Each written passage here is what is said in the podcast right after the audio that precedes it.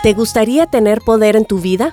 Este es un mensaje escrito por Mary Loman de The Christian Working Woman en español.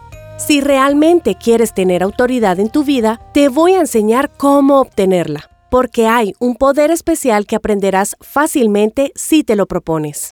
Cuando Pablo escribió a los nuevos creyentes de Colosas, les dijo en Colosenses 2.6, de la manera que recibieron a Cristo Jesús como Señor, vivan ahora en Él, arraigados y edificados en Él, confirmados en la fe como se les enseñó y llenos de gratitud.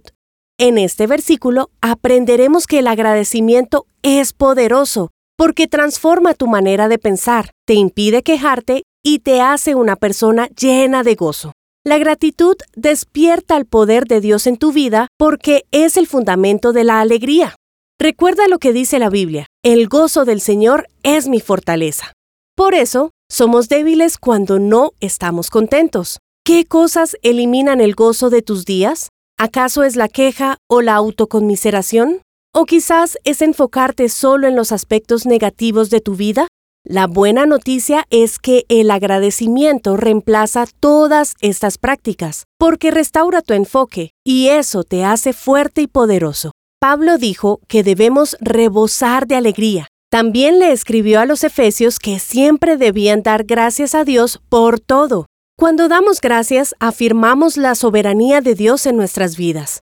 Asimismo, cuando eres agradecido por todo, tanto lo bueno como lo malo, demuestras tu seguridad de que Dios está en control, aun si ocurren cosas tristes. La gratitud es muy poderosa porque significa que, sin importar lo que ocurra, el enemigo de tu alma no te puede derrotar.